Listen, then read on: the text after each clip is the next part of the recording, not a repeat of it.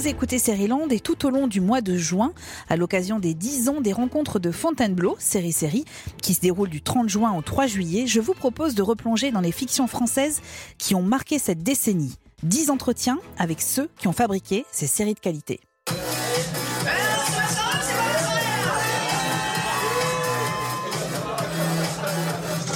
Bref, j'avais repéré cette fille à la soirée de mode. Alors j'ai demandé à Maud si elle avait un copain. Elle m'a dit je sais pas. J'ai demandé à Kevin, il m'a dit je sais pas. J'ai demandé à Baptiste, il m'a dit J'entends pas J'ai demandé à Christine, elle m'a dit euh, j'ai pris ça pour un nom. Alors j'y suis allé. Je lui ai fait une blague, elle a rigolé. Je lui en ai fait une deuxième, elle a pas rigolé. Mais elle avait pas compris. J'avais pas compris. Alors ça va. Un mec est arrivé. Je m'appelle Steve. J'ai cru que c'était son mec, alors je suis parti. En fait, c'était son pote homo. Allez, j'y vais, je vais m'éclater. On diamant Je suis revenu. Pas plus de 3 minutes. Comment raconter une histoire en moins de 3 minutes? Comment des millions de téléspectateurs se sont laissés embarquer dans les aventures d'un trentenaire parisien, chômeur, célibataire, un peu loser et sans prénom? Comment une short comédie est devenue un modèle de fiction au point d'être parodiée, copiée sans jamais être égalée? Comment une série quotidienne d'un an a redéfini un genre nous laissant quasi orphelins au dernier épisode et cette ultime image noire sur laquelle s'est inscrit en blanc le mot fin Comment une fiction a donné une existence à une typographie? Comment l'écriture et le rythme de ces épisodes de trois minutes se sont imposés comme une référence? Bref, comment Bref a changé le visage des fictions françaises au cours de cette décennie. Pour revenir sur ce succès, son producteur Harry Torjman a accepté de regarder dans le rétro. Il évoque l'autofinancement du pilote de la série, la machinerie impressionnante qu'il a fallu mettre en place pour produire très rapidement les 82 épisodes, les heures de sommeil en retard. Il se souvient avec amusement des décors improbables à créer, des accessoires incroyables à trouver, et comment Bref a donné naissance aussi à d'autres séries comme Bloqué et Serge le Mito. Land, épisode 88. Bonjour Harry Torjman. Bonjour. Merci infiniment d'avoir accepté de vous replonger dans cette année 2011. Vous étiez, vous êtes encore, hein, parce que la série existe toujours, le producteur de Bref, 82 épisodes au compteur. Instinctivement, quand je vous dis Bref la série, quelle est la première sensation qui vous revient? La rapidité, vraiment, d'exécution. Bah, tant, euh, tant dans la production, c'est-à-dire qu'il a fallu qu'on produise ça extrêmement vite. Euh, on a fait 82 épisodes en moins d'un an que naturellement, la forme de la série, elle est ultra rapide, quoi. Donc euh, oui, rapidité, je pense. D'accord. Et alors, qui a eu l'idée de Bref? Est-ce que c'est vous? Est-ce que c'est Kian Kojandi ou Bruno Muccio Ou c'est les trois en même temps? Euh, L'idée de Bref, c'est Kian. C'est Kian Kojandi qui, l'a eu, euh, qui en a parlé à Bruno d'abord. Bruno a trouvé qu'il y avait une idée très forte. Et puis ils sont venus me voir avec cette idée-là et, moi j'ai dit c'est extraordinaire. Vous vous connaissiez déjà? On se connaissait déjà. Vous vous connaissiez même très bien. Oui, absolument. Et il paraît que le pitch tenait sur un post-it. Est-ce que c'est est -ce c'est une légende ou est-ce que c'est vrai? Là, ils sont venus me voir avec euh, le premier épisode euh, de, de, la série, le pilote, qu'on vient d'entendre. Eh bien, c'était euh, c'était l'épisode pilote et il y avait une page, oui, tout à fait. Il y avait une page de scénario. Ouais, une page et demie, ouais. Et vous avez autofinancé ce, ce premier épisode, c'est ça? Absolument. En fait, l'idée c'était de de, pouvoir faire euh, la série qu'on avait vraiment envie de voir sans contrainte euh, euh, audiovisuelle, enfin sans contrainte de, diffuseur en fait. Donc, donc l'idée c'était de, pouvoir la financer seule et de pouvoir être le plus libre possible dans son exécution. Donc l'idée c'était vraiment le maître mot de ce pilote, c'était le plaisir.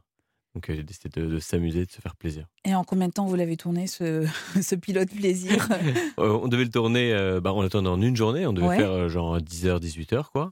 Mais finalement, ça a été plus un 10h, 2h du matin.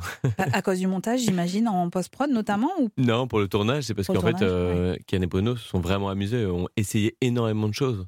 Puis on a eu la chance d'avoir plein de comédiens qui étaient, qui étaient au top et qui étaient extrêmement impliqués aussi, et puis une équipe technique à fond avec, euh, avec euh, nos réalisateurs. Et donc, ce premier euh, épisode, ce pilote, vous l'emmenez tout de suite à Canal ou vous avez fait plusieurs diffuseurs avant de, avant de signer avec Canal? Non, non, non. Moi, j'étais déjà en production d'une autre série qui s'appelait Les deux mecs qui bossent à Canal avec Ben et Jonathan Cohen. voilà, on avait, on avait tourné des épisodes. Et puis, lors d'un rendez-vous pour ce programme-là, j'avais j'avais le pilote de Bref dans mon iPad. Et donc, je l'ai montré à Christelle Graillot à, l'époque et à Ariel Saraco, qui l'a vu le jour même. Et euh, oui, donc ça a été les tout premiers. Et je me rappelle très bien des mots d'Ariel, la directrice euh, des créations originales de Canal, qui m'a dit Tant que tu n'as pas notre réponse, ne le montre à aucun autre diffuseur. Ah oui, donc c'était quand même positif. En général, c'est bon signe, oui. Mais ça ressemble presque à un conte de fées. On a l'impression, raconter comme ça, ça paraît simple. Alors que j'imagine qu'en fait, c'est beaucoup plus compliqué que ça. Oui, mais en fait, on se rend compte que tout ce qui s'est passé avant, toutes les rencontres, toutes les plantades même qu'on a fait euh, avant, en fait, ça a servi, euh, ça a permis que ce projet-là se fasse de manière très naturelle et très fluide. Donc oui, c'est un peu comme un conte de fées, oui. C'était presque plus une évidence grâce à toutes les plantades que vous avez eues, comme vous dites. Complètement. Et alors, est-ce que le pilote, c'est le premier épisode qu'on découvre en août 2011 sur Canal? Absolument, tout à fait. Il n'y a rien qui a été changé. Il y a eu la fin, je crois, a été un tout petit peu raccourcie, Ouais. euh, le payoff. Mais mis à part ça, le montage est resté identique. Oui. Et alors, qu'est-ce que vous avez ressenti quand vous avez découvert ce premier épisode terminé? Vous vous en souvenez? La première fois que je l'ai vu Ouais, euh, ouais. monter, Terminé, achevé, monté. ah, j'ai eu une grande émotion. Je me suis dit que c'était euh, c'était euh, quelque chose de nouveau que j'étais en train de voir là. Vraiment. C'est-à-dire que les réalisateurs Kian et, et- et Bruno m'ont montré ça et je, je me suis dit, mais c'est incroyable. C'est incroyable. C'est extraordinaire. Mais alors, est-ce que quand vous dites c'est incroyable, extraordinaire, est-ce que vous imaginez le succès que ça va être? Parce que ça a été assez rapide quand même. Très vite, la série a été, euh, a été identifiée, euh, a été vue notamment et partagée sur les réseaux sociaux, ce qui était une des premières séries quand même à avoir ce succès-là en dehors du- d'un diffuseur classique. Est-ce que vous le pressentiez? On peut jamais prévoir ça, Ouais. jamais. Euh, non, on est juste très très heureux d'avoir fait cette série et on est très fiers de cette série. Quand on la montre même à, à nos amis au début, avant de la montrer même à Canal, on montrait le pilote à des amis, on, est très, on était très fiers de la présenter. Et ils Euh, étaient bluffés, les copains? Bah, ils étaient contents, ils trouvaient Ouais. ça super, quoi. Ils Ouais. trouvaient ça... Vraiment, en général, ils demandaient à le revoir une fois, deux fois, donc c'était plutôt bon signe. Après, le succès, on peut jamais le prédire. Et pour le coup, euh, bon, j'avoue que jamais on aurait pu imaginer un tel phénomène, quoi. Oui, un phénomène parce que vous avez été, ce que je disais dans l'introduction, c'est que vous avez été copié aussi, parodié beaucoup, mais copié, c'est-à-dire qu'il y a des gens qui ont essayé de reprendre le rythme bref, et c'est quand même très compliqué parce que c'est une exigence d'écriture, j'imagine, et d'adéquation avec le rythme que vous voulez donner en termes de montage. C'est quoi? C'est une horlogerie suisse en fait, euh, chaque épisode? c'est complètement une horlogerie sui- suisse. On a euh, Kian qui a l'oreille absolue et qui, est, qui a le sens du, un, un sens du rythme extraordinaire. Donc c'est lui qui va vraiment euh, euh, faire que chaque son va être au bon endroit. Et pareil pour Bruno au niveau de l'image, c'est-à-dire que vraiment ils sont complémentaires à eux deux. Euh, donc c'est c'est de la c'est de c'est de l'horlogerie, c'est c'est de la dentelle, je dirais, Ouais, est-ce complètement. Est-ce que oui, je, je- je trouvais qu'en en re-regardant des épisodes, j'avais l'impression d'écouter et de regarder quasiment une partition de musique. C'est-à-dire qu'il y a des refrains, il y a des couplets, il y a des ponts aussi entre les épisodes. On voit qu'il y a une construction. Euh, même dans ces trois minutes-là, il y a quand même une construction. Est-ce que vous savez Et alors c'est marrant parce que vous me dites qu'il a l'oreille absolue, euh, Kian. Est-ce que c'est ça? C'est conçu comme, une, comme un morceau de musique? Je pense que oui. C'est-à-dire que euh, c'est un grand musicien en fait. Kian. Il joue de plein d'instruments euh, et de l'alto en, premier lieu. C'est un grand joueur d'alto. Je- On n'aurait pas dit ça tout de suite hein, quand même. ouais, c'est- pas le premier truc qu'on se dit quand on le voit. ouais. Euh, mais je pense vraiment que oui, oui, il a avec Bruno évidemment, ils ont construit la série euh, comme comme comme euh, oui, comme une musique. euh, euh, c'est du papier à musique quoi, Ouais. réellement, complètement. Ouais, Et alors, quels sont les épisodes qui vous ont particulièrement marqué? Je sais que c'est difficile, mais il y en a bien un ou deux qui, qui, qui sont dans votre panthéon des, des épisodes préférés. c'est très difficile de répondre à cette question Ouais. parce que c'est comme euh, choisir euh, c'est, euh, quel est votre enfant préféré. Ouais. Tous, mais disons que bon le pilote naturellement. puisque- J'espère que vous n'avez pas 82 enfants, hein, parce que sinon ça va faire beaucoup à gérer. hein. Pas à ma connaissance en tout cas. Mais, euh, mais euh, en tout cas, le pilote, naturellement, était, euh, était quelque chose de très fort parce que même lors de ces diffusions, on était avec euh, Kian et Bruno, on était dans les studios du Grand Journal et puis on était collés à un mur à attendre la diffusion. Euh, Michel Denisot qui introduit euh, le truc et puis nous, on est là on est pétrifiés de peur, quoi. Donc vraiment, en termes d'émotion, euh, alors que on avait fait ça dans, une chambre, voilà, on, voyait tout le parcours jusque-là. Ça, c'était vraiment émotionnellement très fort. Et d'un point de vue artistique, sur la saison, je dirais que les épisodes un peu émotionnels, par exemple, Bref, on était des gamins, pour moi, c'est vraiment quelque chose qui, à chaque fois, c'est très bizarre, mais vraiment, ça m'apporte une grande émotion, quoi, alors que je l'ai vu vraiment des centaines de fois, évidemment. La première fois qu'on n'a rien fait ensemble, on n'a rien fait. Mais c'était bien parce qu'on était amoureux. Les dix fois suivantes, on s'avouait des trucs. En fait, dans ma tête, des fois, il y a une voix qui va vite. La onzième fois, on a rigolé. Et puis un jour, viens, on fait une cabane. On a fait les gamins. Bonjour madame, c'est très beau chez vous. C'est pas chez moi, c'est chez l'ours. Peux vous dire ce qui est écrit sur ma feuille qui est sous mes yeux. Avec grand plaisir. J'ai une prédilection, donc quand je dis j'ai, c'est moi, en l'occurrence, pardon, je parle de moi. J'ai une prédilection pour On était des gamins. Oui. Et euh, celui, j'ai grandi dans les années 90. Ah oui. voilà, parce que ça touche à la nostalgie en fait. Complètement.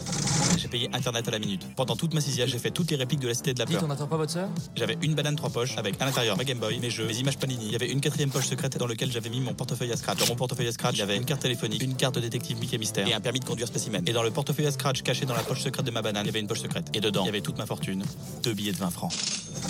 J'ai guetté le générique Joyeux anniversaire de Dorothée le jour de mon anniversaire et j'y étais pas. Pendant toute ma cinquième, j'ai fait toutes les répliques de la Cité de la Peur. Barrez-vous, con de mime là Je me disais que quand je serais adulte, ma vie serait comme dans Hélène et les garçons. C'était une volonté de votre part de pas être que dans le gag finalement et de faire quasiment. En fait, bref, c'est vraiment une, série en tant que telle. Vous la vous l'avez conçue, vous la concevez comme ça. Complètement. C'est une série, on s'était dit au départ, ça serait bien que les gens qui regardent un épisode au hasard s'amusent et trouvent ça vraiment cool, mais que le public et, et les gens qui, qui regarderaient du premier jusqu'au dernier épisode, vraiment, est une histoire à découvrir avec un début, un milieu et une fin, avec un héros, avec, euh, avec des vraies arches narratives. Donc oui, il y a une réelle histoire dans, Bref. Et ça, ça a été un, travail, euh, un exercice euh, assez complexe à mettre en place. et Kian et Bono, là-dessus, ils ont été très forts parce que ils ont réussi à la fois à être très divertissants dans chaque épisode et en même temps de pouvoir tirer des, arches narratives qui vont se suivre sur une saison entière.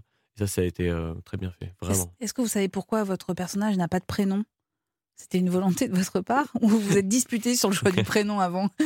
Je crois qu'il y avait un, un réel souhait d'identification pour le maximum de gens. Donc, c'est-à-dire Ouais. que, à partir du Ah moment où oui, il de a pas avoir de prénom. Ah ouais, en fait, tout le monde peut pouvait s'identifier. Ouais, donc ça s'appelle jeu, quoi.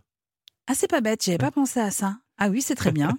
Alors, est-ce que tout s'est fait euh, beaucoup en post-production, comme on dit, où le plan de travail initial était tellement précis que, au fond, euh, la post-prod, c'était presque la musique euh, qu'on collait sur les images Tout ce que vous voyez à l'image, ça a été tourné, mais pas beaucoup d'autres choses ont été tournées de plus. D'accord. Voilà, c'est-à-dire que déjà dès l'écriture, c'était extrêmement précis.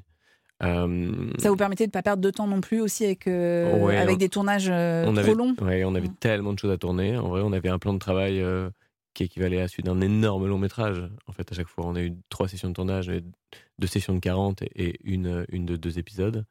Et chaque session, c'était vraiment euh, énormissime, vraiment. Et alors d'ailleurs, vous dites énormissime, mais à, tel point que je ne mesurais pas, vous étiez combien sur le tournage de Bref? Parce qu'on a l'impression que c'est trois minutes fait entre copains, et vous êtes combien de personnes? Bah, pour l'équipe technique, on- n'était pas tant que ça, mais on était quand même une, une bonne trentaine à peu près. Ouais. Et puis euh, après, il y avait euh, il y avait une centaine de comédiens, 200 figurants, euh, euh, 40 lieux de tournage différents par session. C'était vraiment énorme, vraiment. C'est plus lourd qu'une fiction lourde. Donc euh, ça n'a pas l'air comme ça. D'ailleurs, on est très heureux que ça, ça, ça- ça ait l'air euh, cool. Ouais. Mais euh, en- amont, c'est énormément de préparation. C'est quasi militaire, hein, vraiment. C'est-à-dire que même la direction financière de Canal, quand ils sont venus nous voir sur le, le set, ils ont vu le plan de travail et ils m'ont dit Mais Harry, t'es complètement fou. Parce que ça, c'était de votre ressort, le plan de travail. C'est vous qui organisiez tout ça, en fait. C'est ça votre, votre travail de producteur Parce que les gens qui nous écoutent ne comprennent pas forcément ce que ça signifie être producteur d'une série comme Bref. Ben, mon travail, c'est entre autres ça. Enfin, en fait, disons que je suis un peu garant euh, de, de, la série euh, à mon niveau. C'est-à-dire que euh, il faut que je, je trouve les moyens de, de faire en sorte que la série soit le plus fidèle à l'imaginaire des réalisateurs, des auteurs-réalisateurs, et Bruno. Euh, donc, quand ils écrivent des choses, il faut que je me dise ah, Ok, comment on va réussir à trouver cette solution pour faire amener euh, ce kayak euh, dans, un, dans, un, dans un appartement alors qu'il va durer une séquence de, de deux secondes. Quoi. Et c'est, ce genre de choses-là, c'est à chaque fois des défis. Mais vous les avez un peu maudits parfois, euh, avec certaines. euh, Enfin, ça- j'allais dire exigences, c'est pas des exigences, des exigences, mais c'est ce qui était marqué dans le scénario. Vous avez dit non, là, ils, ils vont un peu trop loin ou pas? Honnêtement, euh, jamais. Non, Ouais. non, en fait, en fait c'était tellement incroyable que je me disais, mais chaque truc était fou, je me disais, mais en fait, on va y arriver. On, alors, va, on trouver une solution. Le truc le plus fou, à part le kayak euh, à monter que- l'appartement. Ouais, je crois que ça a été de reproduire New York, le truc le plus fou. Ça a été de reproduire New York, euh, donc euh, c'était, je crois, la dernière scène qu'on a tournée, une des dernières scènes qu'on a tournées. Et on a trouvé un coin en repérage euh, dans le 13e, euh, vers la- les nouveaux quartiers du 13e. On a amené du mobilier euh, américain, new-yorkais, spécialement, un taxi new-yorkais. euh, et puis en, en VFX, derrière, on a mis euh, des fonds, euh, enfin, voilà, de la, de la brume. Enfin, voilà, vraiment, l'idée, c'était de, de, de refaire New York. Ça a été vraiment euh, un défi fou et je crois que ça fonctionne bien en plus. Est-ce que c'est l'épisode où euh, votre personnage qui s'appelle Jeu donc euh, retrouve euh, son plan cul? Marla. Marla. Oui, c'est ça. C'est ça, hein, il s'imagine dans une comédie musicale américaine. Tout à fait, c'est ça. Je suis aussi passé devant le trottoir sur lequel on s'était endormi.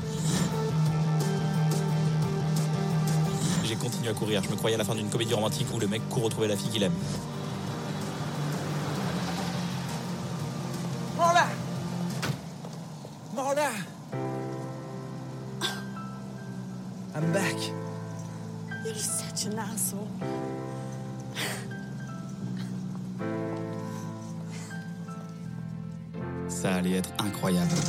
Vous avez dormi pendant cette année de Bref? Parce que Bref, ça n'a duré qu'un an en fait, mais ça nous a bien marqué. Mais est-ce que vous, vous avez dormi?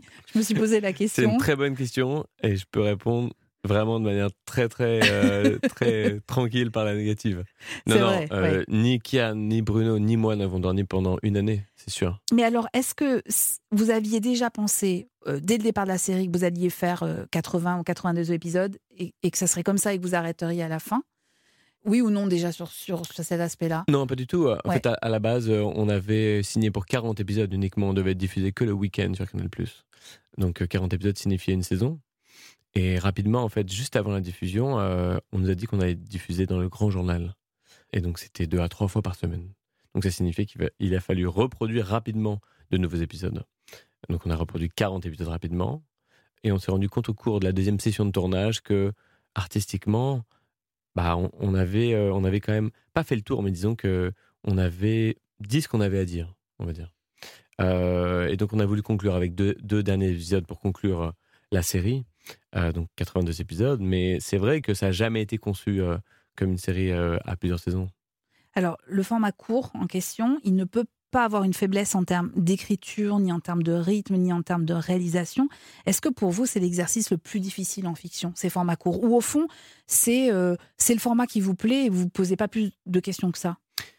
Je me suis rendu compte que c'était effectivement le format le plus complexe à faire. Parce que rien ne doit être laissé au hasard. Chaque plan, chaque seconde doit raconter quelque chose. euh, chaque accessoire signifie quelque chose. Donc, euh, pour moi, ça a, été la, ça a été la plus belle école pour la suite, euh, de démarrer avec ça. Moi, je pensais à la base que c'était le plus simple à faire. Ouais. Parce qu'il y avait des enjeux financiers qui étaient moindres. Et donc, c'était possible de, faire un pilote, d'aller le présenter à des chaînes. Euh, mais je me suis vite rendu compte que une fois que j'étais dedans, euh, c'était extrêmement exigeant et c'est une école extraordinaire pour le coup. Mais alors vous êtes un peu maso parce que vous, Harry Torgman, vous êtes en train de me dire que c'est extrêmement difficile, mais vous en avez produit avant des formats courts, vous en avez produit après, et, euh, je vous dis ça parce que vous avez donné naissance à, à un format court comme Bloqué que j'aime beaucoup et à une short comédie qui pour moi relève du génie à mon sens, c'est Serge le Mito. Il y a plusieurs points communs avec Bref. À mon sens, le sens du rythme évidemment, mais du récit aussi, parce que les personnages évoluent. Il y a vraiment des arches narratives. Et Serge le Mito, comme bref, possède un épisode final pour lequel voilà, j'ai j'ai un petit coup de cœur. Celui de Serge le Mito, porté par Jonathan Cohen face à Isia Higelin, qui incarne sa petite amie, est exceptionnel. Qu'est-ce qu'il est bon le film, putain. T'as vu Bruce Willis comment il défonce Oui, oh, la scène de la chaise. Non mais la scène sur la chaise Quand avec le cyanure, quand il dit vas-y, vas-y, bouffe-le Oui, Bouffe-le. Mortel le gars. Là tu l'as bien fait hein. Bon après voilà, c'est bon, ça se passe pas comme ça dans les services secrets péruviens. hein. Moi j'ai été là-bas. hein. Tu sais que c'est un autre délire. Hein. C'est vrai hein. Arrête. Mais arrête quoi? Arrête. Arrête les histoires, les trucs, là, arrête. Quoi? Vous savez quoi, Harry Torgman Serge le Mito, c'est quand même une série qui est là pour nous, nous faire rire, et nous faire rire vraiment très fort. Mais cet épisode-là, il m'a fait pleurer. Qu'est-ce que vous ressentez quand vous écoutez cet extrait, justement, de Serge le Mito Waouh. Euh, bah déjà beaucoup de nostalgie parce que Ouais. c'est vrai que pendant le tournage même, je crois que c'est une des premières fois avec, euh, je crois qu'avec Bono et Kian, on est derrière le combo et on a les larmes aux yeux aussi. On est quasiment en train de pleurer. C'était tellement euh, criant de sincérité, de vérité. Euh, on a deux comédiens d'exception hein, ici, hein. Isia Higelin et Jonathan Cohen, qui, euh, qui, qui ont laissé transparaître tellement de de d'eux en fait, tout simplement que qu'on on l'a vu, on l'a capté, on n'a pas fait tant de prise que ça de, de cet épisode. Et euh, ouais, beaucoup d'émotions et puis euh, beaucoup d'émotions aussi de, de voir que après ça, ben Jonathan Cohen euh, a enfin euh, eu la popularité nationale qu'il méritait parce que vraiment il méritait. Nous, ça fait longtemps qu'on le connaît et, et on se dit mais c'est un, un comédien extraordinaire et pourquoi il n'est pas en haut de l'affiche? C'est certain qu'il doit être en haut de l'affiche.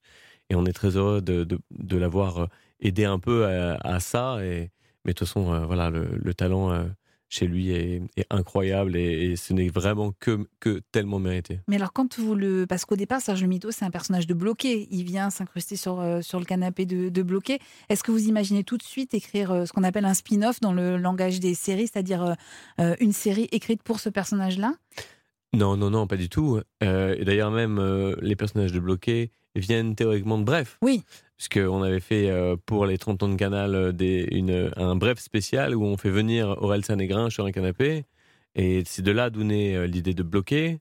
Et dans Bloqué, on fait venir Jonathan Cohen avec ce personnage inventé de Serge. et on, à jamais de la vie, on imaginait à la base que ça allait être un spin-off. On a créé un spin-off de, de, de Serge, enfin de Bloqué, du coup, euh, avec Serge Le Mito. Et c'est vrai que quand on a mis en place euh, Serge Le Mito, euh, il y avait aussi, on avait aussi à souhait de, de créer un réel personnage pour Jonathan, réellement sur Oui. mesure. Parce qu'au final, euh, Serge Le Mito, c'est Jonathan Cohen, sans les mythos. Voilà, Ça Enfin, dépend. avec les mythos. Avec disons. les mythos, Voilà, je c'est ça.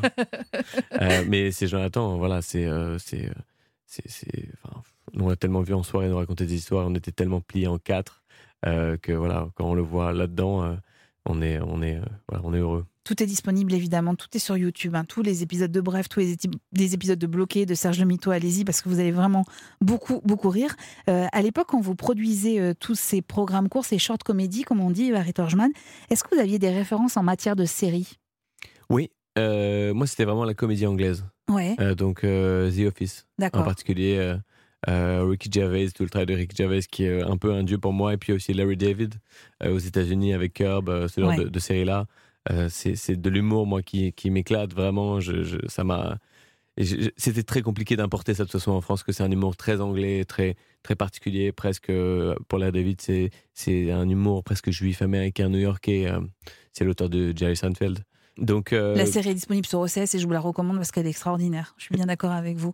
Donc vous aviez ces modèles-là en fait en tête, bah, moi, c'était moi, c'était ce que je regardais. références. Ouais, Voilà, ouais. mais après, après euh, pour Bref, en particulier, quand, quand Kian et Bruno euh, ont créé ça, je crois que leur série, c'était, leur référence, pardon, c'était plutôt des références filmiques. Clapiche, euh, euh, enfin, ce, ce genre de Ouais. références-là qui, euh, qui étaient pour euh, un peu des, des maîtres. Il était question d'un long métrage à la fois pour Bref, d'un long métrage pour Serge Le Mito. Est-ce que c'est toujours d'actualité? Là, je m'adresse vraiment aux producteurs. Pour Bref, non, non, c'est, pas d'actualité. euh, voilà, on, on Et a oui, avec le temps qui passe, on a d'autres priorités, non peut-être Exactement. On a fait 82 épisodes et Ouais. c'était vraiment euh, magnifique. Euh, pour Serge, on a démarré le, le développement d'un long métrage pour, pour Serge Le Mito. Et c'est vrai que, en fait, c'est vrai que les talents autour de la table entre Kian, Bruno et Jonathan, maintenant, qui sont tellement euh, pris, et voilà, euh, Jonathan. euh, qui est quatrième rôle d'Astérix Ouais. là, enfin c'est incroyable.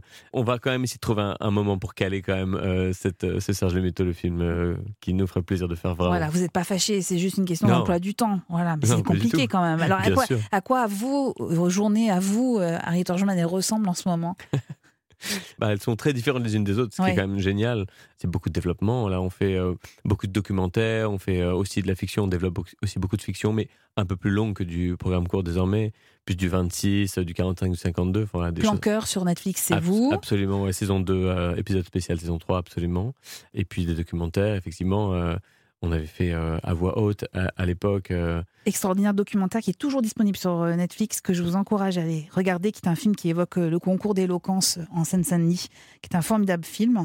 Et vous avez des projets aussi en documentaire? Oui, on a plein de projets en documentaire. Un en particulier qui nous tient particulièrement à cœur, évidemment, c'est euh, un film qui s'appelle Rosie, qui sera distribué par Gaumont. Donc, c'est un des premiers films documentaires distribués par Gaumont. C'est assez extraordinaire, l'histoire d'une d'une jeune femme qui s'appelle Marine, qui a été diagnostiquée d'une sclérose en plaques à 21 ans. Et au lieu de prendre un, un traitement, elle décide de partir à l'autre bout de la planète et de traverser euh, trois pays pendant neuf mois, toute seule avec son, son Trois sac à dos. continents ou trois pays? Trois, pays. Elle, trois a fait, pays, ouais, elle a fait la Nouvelle-Zélande, la Birmanie et la Mongolie pour aller se découvrir pendant neuf mois. Et, et c'est vrai que le film euh, est quand même particulièrement émouvant. Et je crois pas qu'on on puisse sortir du film euh, Ah, euh, Indemne? Indemne, Ouais. ouais. Pour quand C'est pour le cinéma et c'est à quelle période à peu près A Vous avez déjà une priori, date a priori, on sera aux alentours de janvier euh, 2022 pour, euh, pour Rosie. Moi, j'espère qu'on en reparlera. La question la plus difficile, c'est maintenant, Harry Torchman.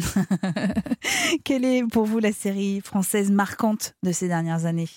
Ah, c'est tellement dur de, répondre à cette question.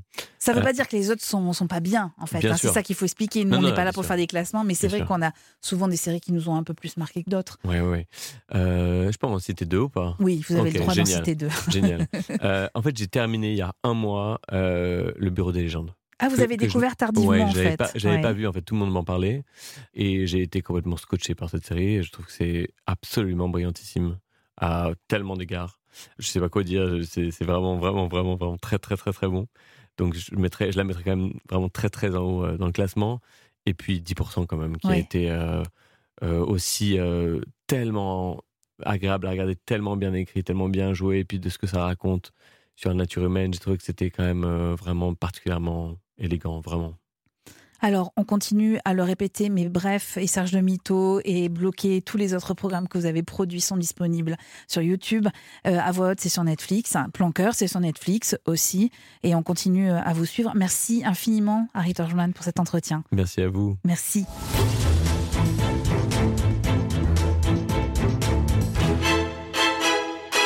Du mois de juin, Série-Land se met à l'heure de Série Série, les rencontres de Fontainebleau qui fêtent leurs 10 ans d'existence. Du 30 juin au 3 juillet sont prévues des projections, des masterclass et des rencontres avec celles et ceux qui font les séries. Toutes les informations sont disponibles sur le site sériesérie.fr. Quant à nous, on se retrouve dans un prochain épisode de Série-Land pour un nouvel entretien autour d'une série française qui a marqué cette décennie. Sérieland est un podcast d'Europe 1 Studio, produit par Timothée Magot, réalisé par Christophe Pierrot, préparé en coulisses par Magali Buteau, Clémence Olivier et Salomé Journeau.